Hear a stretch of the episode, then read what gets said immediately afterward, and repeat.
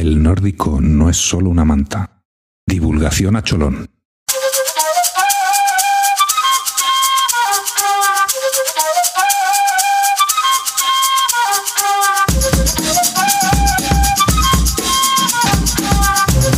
Bienvenidos al Nórdico no es solo una manta, un programa que vamos a intentar divulgar de la forma menos científica posible la parte más curiosa de la vida en Noruega.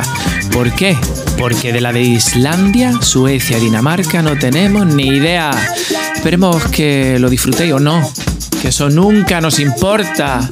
Aquí frente a mí en el tercer programa el George Clooney español, el tío con el peor acento argentino que conozco, Valentín Rey. Buenas tardes, buenas tardes. Frente a mí o a mi izquierda, José Luis Puentes, la melena más salvaje al oeste del río Aker. ¿O será al este? Bueno, al norte de Dinamarca y así no falló. Un tabernero trasplantado directamente del desierto a la metrópolis más grande de toda Noruega, Oslo. Qué bonito, por favor. Qué bonito, sí señor. Buena presentación. Este es mi compañero. Pues aquí estamos, eh, otro día más, otra tarde, otra noche, otra mañana. Eso ya depende de donde nos escuche, porque nos escucha gente de, de México, de Colombia, de Australia, de Angola. Angola. Angola. Nos escucha gente de Angola. Eh, a mí eso me engola mucho. Claro, eso es por tu voz engolada. Claro, claro. Bueno, ¿de qué, ¿de qué vamos a hablar hoy? Pues hoy vamos a hablar de educación. La De- educación que no tenemos, La que nos falta. pero que en este país nos da. La educación noruega. Porque Noruega es un país de contrastes, eh, y no solo por la naturaleza, sino también por la cultura y la educación. País donde mm, los niños y las niñas son los reyes y las reinas. Porque lo son todo para este país, pero. Pero. tss, No te lo lleves a un restaurante, ¿eh? No. Te voy a un restaurante que te miran con cara de perdona. Sí, la verdad es que no se puede ir, no se puede ir con niños a, a los... O sea, los niños son los reyes, pero... Pero son los reyes durante el día, en el colegio y, y, y en la casa. Pero fuera de ahí, Mucho cartelito de no se juega la pelota he visto yo aquí, ¿eh? mucho, mucho, mucho.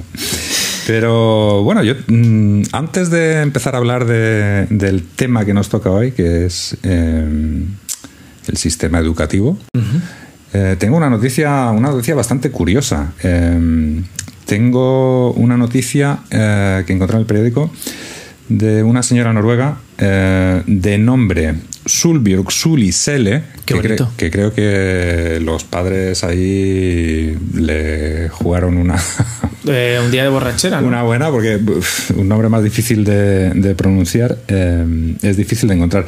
Pero esta señora de 33 años de Stavanger eh, dio a luz el día que cerraron Noruega por el COVID y volvió a dar a luz el día que abrieron Noruega después del COVID. ¿Podemos decir que se lo pasó poco bien?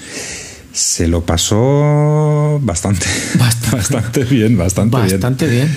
Bastante bien. De hecho, en el primer parto, eh, que estaba programado para el 8 de marzo, los mandaron a casa porque en el hospital al que fueron están mal de personal porque ya tenían un brote de COVID, aunque Bueno. eh, el país no estaba cerrado todavía, el 8 de marzo del, del 2020. Volvieron al día siguiente y la dejaron ingresada. Y al día siguiente, el día 10, pusieron en marcha el parto asistido. Y el día, de- el día 12, después de solo dos días de parto, Solo. solo claro, dos días de todo el mundo parto, sabe que eso es. dio nada. a luz un niño sano.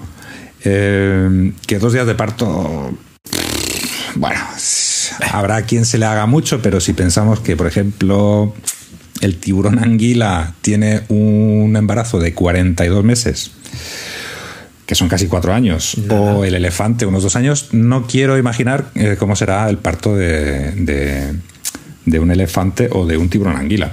Pero bueno, eh, eh, después de nacer, al padre le dijeron que si salía del hospital no podía volver porque habían cerrado el país. Y se fue. No, no se fue, pero tuvieron que comprar todo en el kiosco del hospital porque se habían ido sin nada. O sea, habían ido a, Con lo puesto. con lo puesto, un poco a ver, a ver qué pasaba.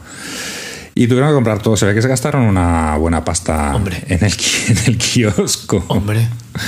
en el kiosco. Pero bueno, eh, esto pasó eh, cuando cerraron Noruega el, el 12 de marzo y nueve meses más tarde volví a estar embarazada otra vez. Y claro, no es tan sorprendente porque pues que no se podía salir a la calle, no había mucho, mucho más Mucho que, que hacer, hacer. que estar en casa. Mucho Entonces, niño COVID, ¿eh? Mucho niño, Mu- mucho Yo tengo niño muchos COVID. amigos y amigas que, que han aprovechado el cierre para... Mucho, mucho niño COVID. Bueno, el segundo parto fue, fue bastante, bastante más llevadero. Eh, rompió aguas la noche del 24 al 25 de septiembre. Eh, el niño nació dos horas después de la medianoche y, el, y el, a las 16 horas del día 25 levantaban todas las restricciones. Ahí el parto fue mucho más llevadero. Fueron dos niños, los dos están sanos, la mamá y el papá también. Y esta era la noticia un poco curiosa, que hay que tener puntería para dar a luz justo el día que cierran el país y el día que lo vuelven a abrir. Pero así son los noruegos. Son gente estructurada, organizada, que sabe cuándo y dónde empezar a hacer algo y cuándo terminar. Claro. Así son ellos. Así son, así son.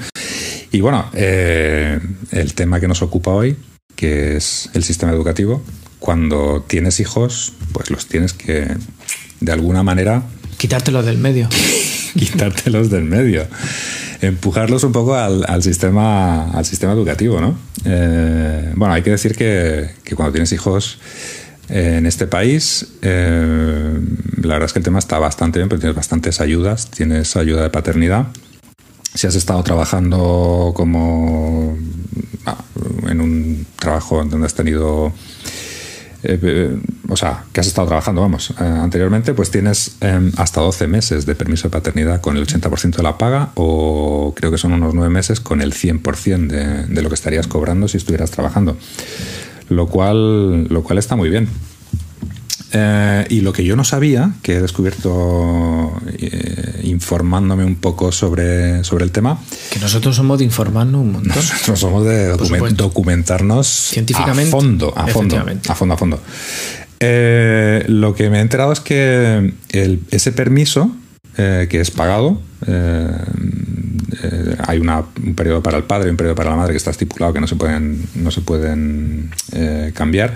El resto del año, los nueve meses, son intercambiables entre el padre y la madre, pero hay un periodo, son 16 y 18 semanas, creo, para el padre y la madre, que le corresponden a cada uno. Eh, no, perdón, eso es el, el periodo de los dos. Pero hay una- unas semanas para el padre y unas para la madre. Pero después de ese tiempo puedes prolongar el, el permiso sin cobrar durante un, Un, año, más. Sí, efectivamente. Que está, está muy bien. Está muy bien y te, guardan tu, tu puesto. Puedes volver y, y estar dos años, que es lo que, Mm. lo que, joder, que está muy bien. Yo tengo un montón de, de amigas que tienen que volver a trabajar y con el tema de la lactancia. Yo recuerdo cuando estaba aquí, eh, empezó a trabajar la madre de mi hija dando clases en la universidad y yo iba a llevarle a mi hija para que le diera el, el pecho. Paraba la clase, le daba el pecho y volvía. Estaba muy bien. Y luego otra cosa, eh, porque ahora hablaremos un poco también de, de- de la guardería.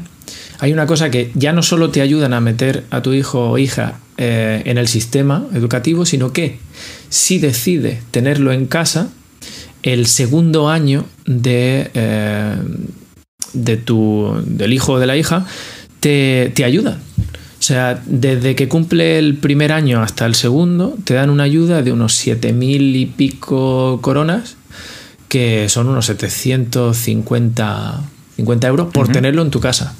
Porque se supone que, bueno, si no estás trabajando y lo tienes a tu hijo o hija en casa, pues te dan, te dan una ayuda. Y está muy bien, muy bien. Y otra cosa que está estupendamente son eh, las guarderías como espacio público. Tienen su jardín, jardín eh, para que jueguen, ¿no? el, recreo. Sí. Y eh, como es público, se sobreentiende el público puede usarlo. Entonces no es como en España que cierra a las 5 la guardería y fin, sino que quedan abiertas, entonces tú puedes hacer uso con tu hijo, hija, familia de, los recreos. Sí, es cierto, las guarderías en este país están muy bien, hay muchas. Eh, la mayoría son públicas, hay algunas privadas, pero, pero en realidad no, no, son muchas, la mayoría son públicas y tienen un precio bastante asequible, sobre todo en comparación con el, con el precio que, que hay en España. ¿no? Y tienen un horario que combinado con el horario laboral eh, de la mayoría de la gente, por lo menos de oficina y tal, te permite, te permite trabajar y criar a tus hijos al mismo tiempo o, te lo facilita bastante, aunque no tengas familia, no tengas unos abuelos que se estén ocupando de, tus hijos como, como en España. ¿no? Eh, porque el horario de las, de las, guarderías son de 7 de la mañana a 5 de, la tarde. De la tarde. Eh, pero sí, están, están muy bien. A mí me pilla un poco lejos ya, mis hijos son un poco, un poco mayores, pero, pero sí, tengo un buen recuerdo de las guarderías. La mía está a punto de, el año que viene va a la escuela, así que ah. todavía tengo la guardería como algo... Sí, yo me acuerdo que cuando mis hijos iban a la guardería y no sé cómo están los precios ahora, creo que sobre unas 3.000 coronas. 3.405 coronas. Mm, pero yo recuerdo que a mí me costaba más o menos la guardería lo mismo aquí que lo que le costaba a la gente en España con un horario bastante más reducido. más reducido, efectivamente. Mm. Y bueno, eh, también aquí creo que si ganas menos de una cantidad eh, anual, te dan, facilidades en la guardería, te dan una ayuda, te dan unas horas gratuitas en la guardería y tal. Y, bueno, después de la... ¿Qué viene después de la guardería? De la guardería, después de la guardería viene, viene la escuela. Y eso ya es sistema educativo como Dios manda. Y, bueno, también es predominantemente público. Eh, las escuelas y las universidades están dirigidas por las autoridades públicas y la educación es gratuita en todos los niveles. En todos los niveles. En todos los niveles. Da igual que seas noruego que no. Da igual que seas noruego que no. Y de hecho en el colegio los libros suelen ser gratis, te los dan el colegio, eso sí, se heredan de un curso para otro. Eh, con lo que mm, alguno puede venir ya pintado. Pero en realidad, o sea, en, general intentan que los mantengan sin, o sea, si tienen que escribir, que escriban en un cuaderno o que escriban en otro sitio, pero no en los libros, para que se puedan reutilizar. Eh, les dan desde primero ahora un iPad, eh, desde cuarto creo que les dan un ordenador para que puedan trabajar. Todo esto lo cogen prestado sin tener que pagar nada, nada a cambio en las escuelas públicas. Em, que está muy bien. Está, estupendamente. Está muy bien, está muy bien. Los ayuntamientos son los responsables de la escuela primaria. Del, hay, hay dos ciclos en la escuela primaria de, de, primero a séptimo y de octavo a décimo, eh, que abarca de los 6 a los 16 años. Em, y estos son los, los ayuntamientos los que se encargan de, de gestionar, gestionar estas, estas escuelas. Em, después de, de, este, de, esta fase viene lo que sería el equivalente al instituto. O sea, hay que decir que la escuela primaria es Grundschule, que es el, el, primer ciclo, que es de primero a séptimo, y Ungdomstrine, que es de octavo a décimo, que es el segundo ciclo de la escuela primaria. Y hay que decir también que no hay notas. Efectivamente. No les dan notas. Ninguna. No les dan notas hasta el segundo ciclo, de octavo a décimo, pero tampoco les dan notas cada curso. O sea, mi hija que ha acabado ahora mismo hace poco este ciclo, en octavo les dijeron, eh, que os vamos a dar notas. Pero no son oficiales. Pero no se las dieron todavía. Entonces, que... en noveno les dieron unas notas que no contaban, para que se fueran acostumbrando a lo que es recibir, o sea, que te cataloguen el trabajo que haces, un examen y que te den una nota. Y las notas que les dieron eh, se, las dieron en décimo y es lo que les hace eh, la media para, para poder eh, buscar, o sea, para poder solicitar luego la línea de instituto que quieran. Que por un lado está bien que no tengan notas porque es una escuela más lúdica y tal, pero por otro lado, cuando llegan las primeras notas es un estrés muy grande para los críos porque no tienen costumbre en absoluto de, que, les, de que les... Tampoco tienen que falsificarla. tampoco tienen que falsificarlas, tampoco tienen que hacer como yo hacía. ¿Tú las falsificabas? Yo las escondía. yo no las enseñaba directamente. Eh, pero bueno, después de, después de, la, de, este, de este ciclo de escuela viene el instituto, lo que sería lo que sería el instituto en España de, los 16 a los 19 años. Y es un poquito eh, realmente no sé cómo es eh, en España hoy en día pero lo que yo recuerdo es que había bachillerato y formación profesional y aquí es un poquito es un poquito lo mismo el lo que sería el equivalente al bachillerato aquí son tres años y después vas a la universidad y lo que sería el equivalente a la formación profesional son cuatro años, dos de, teórica, dos de práctica en una empresa y sales con, eh, con un... Una formación. Con, una profesión. Una profesión. Sales con una profesión. Que son, las prácticas son pagadas. Las prácticas son pagadas. Y eso ya empiezas a ganar eh, money. Las prácticas son pagadas, sí. Entonces, em, las escuelas secundarias, lo que sería formación profesional y bachillerato, son eh, los condados, eh, en realidad se llaman filque, eh, los que se encargan de estas escuelas, que en España no sé cuál sería el equivalente. En Cataluña hay comarcas y veguerías que son abarcan varias comarcas y son más pequeñas. O sea, una, una región, una provincia, perdón, tiene pues puede tener, no sé, tres, cuatro veguerías y en cada veguería pues hay más comarcas. Sería una cosa así.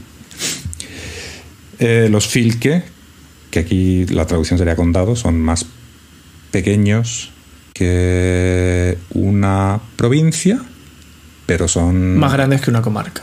Mm, sí, abarcan bastantes Bastante más. ayuntamientos. O, sí. Y, eso, eh, bueno, a mí me sorprenden me sorprende mucho lo de, lo de las notas, que no les den notas. Me parece fantástico. Esto es muy Montessori, ¿no? Hay escuelas Montessori también. Sí, también lo he visto. Tienen su... Pero sí, a mí me hubiera quitado mucho estrés que no hubieran dado notas en el colegio. es que una nota te jode vivo. Te jode vivo. Y luego esa, No sé, a mí lo de las notas me, también me estresa.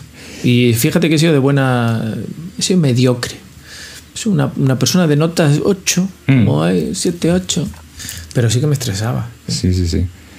Y, bueno, eh, las escuelas integran a todos los niños, incluso los discapacitados. Lo normal aquí es que vayan a, que no vayan a una escuela especial si no es estrictamente necesario, sino que vayan a, a una escuela normal y que tengan un profesor o una profesora de apoyo durante el tiempo que haga falta, todo el día si hace falta, para que puedan relacionarse con el resto de, los niños.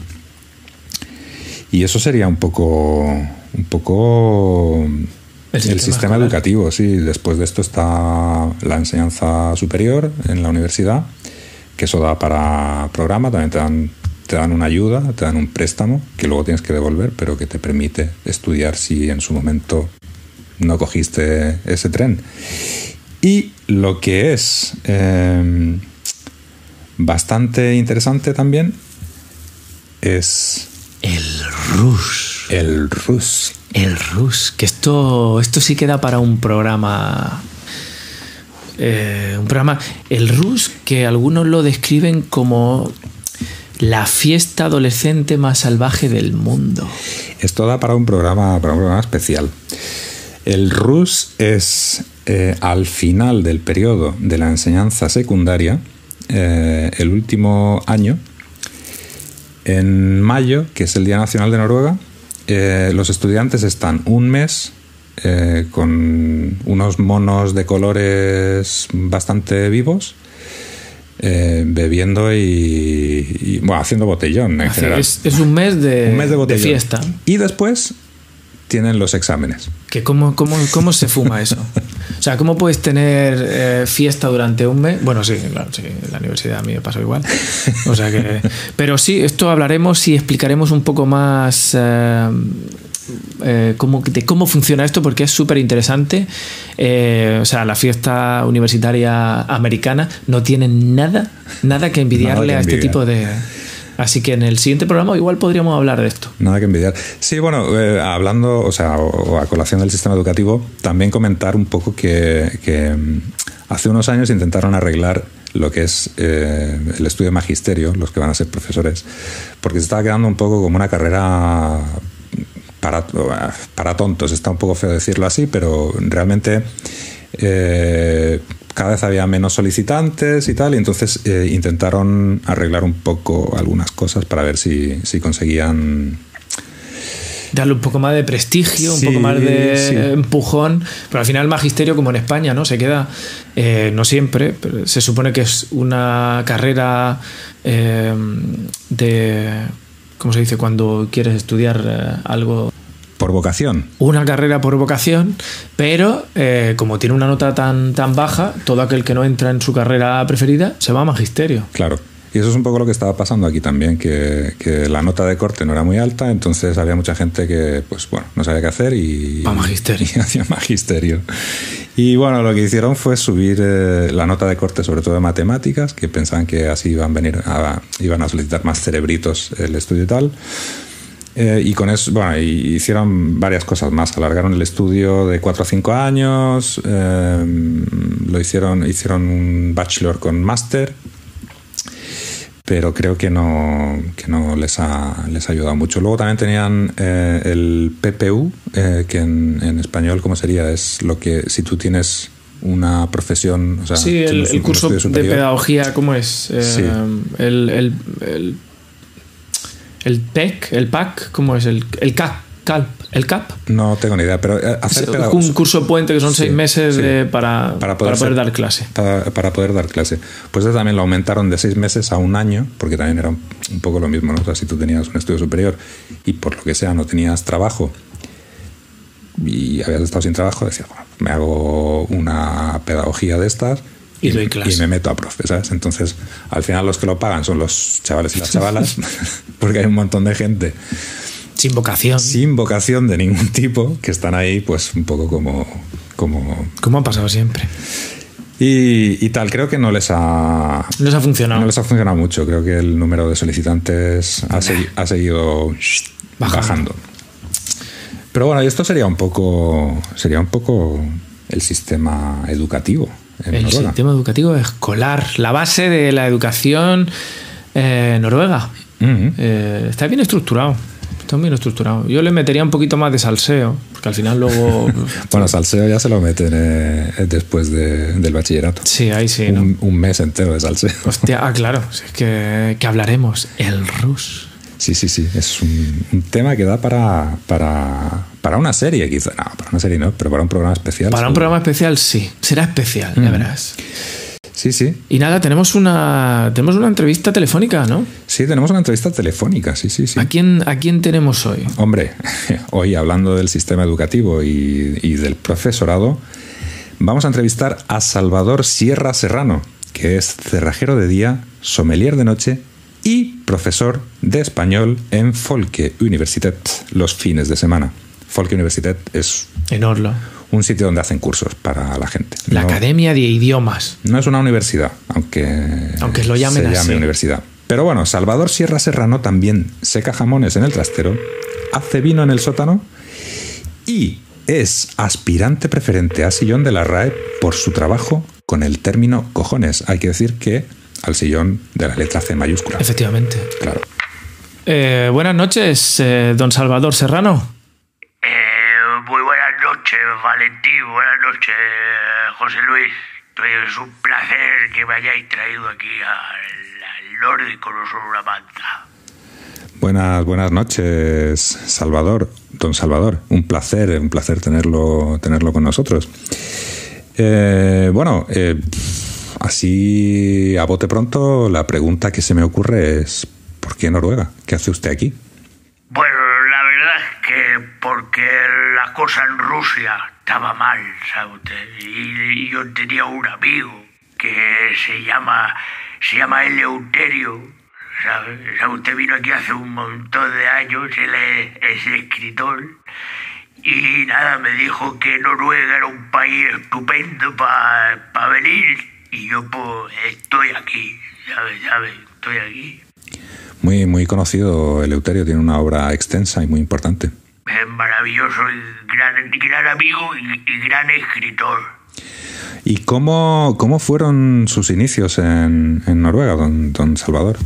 Pues los, los inicios son siempre son, son difíciles, sabe, usted, y- pero yo seguí los pasos y consejos de un manuscrito de mi amigo Eleuterio, el que luego más tarde pasó de manuscrito a, a libro. Era el libro, se llama Ande vago reino, si no tienes ni pavino. Y la verdad es que era un montón de consejos que allanaban mi, mi camino a adaptarme aquí en, en Noruega. Muy bien, muy bien. Eh, me alegra mucho escuchar que, que le ayudó tanto eh, eh, la obra de don Eleuterio. Gran amigo, sí. Gran amigo y gran escritor. Escritor perfecto. sí, sí. Y, y bueno, em, usted que trabaja de profesor de español los fines de semana, eh, supongo que enseñando a noruegos, Así es. ¿qué tal son los noruegos para, para aprender español? Pues los noruegos eh, que son muy callados, son, eh, son estudiantes magníficos porque no, no dan jaleo. La verdad es que no hablan mucho por, porque son muy educados y no tengo yo que sacar la mano a pasear en ningún momento. Son gente muy, muy callada. No, por no hacer ruido no, ni hablan, ¿sabe usted? ¿Pero es usted de castigo físico en las clases? Bueno, no. Nunca me ha gustado, o sea, no me ha gustado nunca llegar a ese punto, pero una carrerilla del piojo bien hecha, una. Un flan, flandul en la frente de vez en cuando, pues eh, quita muchas tonterías. ¿eh? Yo estoy en contra de la violencia, pero un flus bien dado en la oreja quita muchas tonterías. Solo en, en caso necesario, Y solo en caso necesario. solo en, en caso extremo. Muy bien. Eh, eh, es usted también un hombre eh, multidisciplinar, realmente. O sea, hace usted muchas cosas, ¿no? Seca jamones, hace vino, es usted Ah. sommelier, cerrajero, eh, profesor de español. ¿Qué faceta profesional le gusta más? ¿La de profesor, la de cerrajero, sommelier? Bueno, la de, la de cerrajero es que no me da mucho, trabajo aquí, porque están casi todas las puertas abiertas, ¿sabes? Entonces no es que me haya mucho trabajo. Sommelier me gusta, me gusta. Yo fui experto enólogo hace muchos años. Lo que pasa es que el vino está muy caro aquí, está carísimo. Sí, realmente aquí el alcohol no es barato. Una cosa mala el alcohol, ¿eh? Mm, Por eso hace usted vino en el sótano. Por eso hago yo vino en el sótano. Claro, claro. Porque está carísimo aquí. Carísimo. Muy, muy bien, don Salvador. Eh, y ya para terminar, eh, ¿podría usted hablarnos un poco de cuál es su trabajo eh, o el trabajo que, que le ha llevado a tener eh, este puesto de aspirante preferente a sillón de la RAE? Pues sí, yo me, dediqué a mi tesis, era el término cojones, porque yo veía que es una palabra que se puede utilizar para todo, ¿sabes? Claro. Usted, le, por ejemplo, si el, si el verbo cambia de significado, contener, significa, por ejemplo, valentía, ¿sabe? Aquella persona tiene cojones. Si el verbo, por ejemplo, también cambia de significado en presente, molestia. Me toca los cojones. Si el reflexivo vagancia, se tocaba los cojones. Imperativo sorpresa, tócate los cojones. Si las preposiciones también matizan una expresión. De cojones, éxito. Me salió de cojones. De cojones, cantidad. Hacía un frío de cojones. Con cojones, valentía. Un hombre con cojones. Sin cojones, cobardía. Así que yo investigué y, y nada, hablé con Pérez Reverte, que ma- es mi buen amigo también. Me dijo que iba a venir, pero que no le venía bien. No le, no le venía. No. Y eso es, Bueno, esa bueno. es mi tesis. Se ve que se ve que ha hecho usted un trabajo exhaustivo de, de investigación sobre, sobre esta palabra. Eh, eh, ¿Tuvo ah, por casualidad tuvo usted alguna ayuda de don Eleuterio? Como el, sí, hombre, el Leuterio es una persona que, que sabe mucho, ¿sabes? O sea, él sabe más que un caramelo de menta y me ayuda en todo. Es una persona maravillosa. Y Josefa, su mujer, también. También, También. también. Y magnífico, siempre me han ayudado. Estoy muy agradecido de aquí.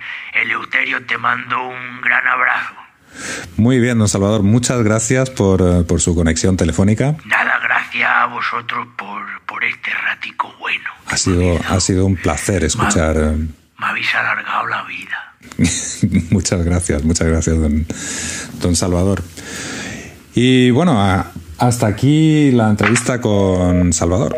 Pues nada, muchas gracias, Salvador, y, y un abrazo para ti también. Muchas gracias. Sí, sí, un placer ¿eh? haber hablado con, con Salvador. Es eh, qué buenas personas tiene, tiene Noruega, ¿eh? ¿Cómo, cómo construyen eh, los inmigrantes un país Un cultureta de los buenos? de lo bueno.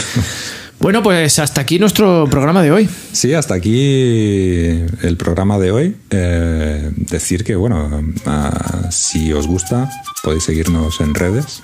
En Evox, Spotify, Instagram, Facebook, en el patio vecino, en, en- ¿en qué más?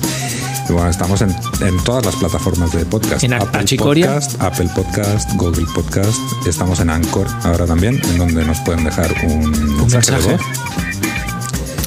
Y lo podemos contestar. eh, Por supuesto. Si nos da la gana. Si nos da la gana. Que normalmente nos da. Pero ¿y si no nos da? Pues no pasa nada. Pues no pasa nada, porque bueno, Pero nos da. aquí estamos por nuestros followers Y para divulgar. y para divulgar. Por Porque supuesto. divulgamos sin parar. A cholón. Y nos documentamos mucho. Así que nada, muchas gracias por otro ratico bueno de El nórdico no es solo Una manta.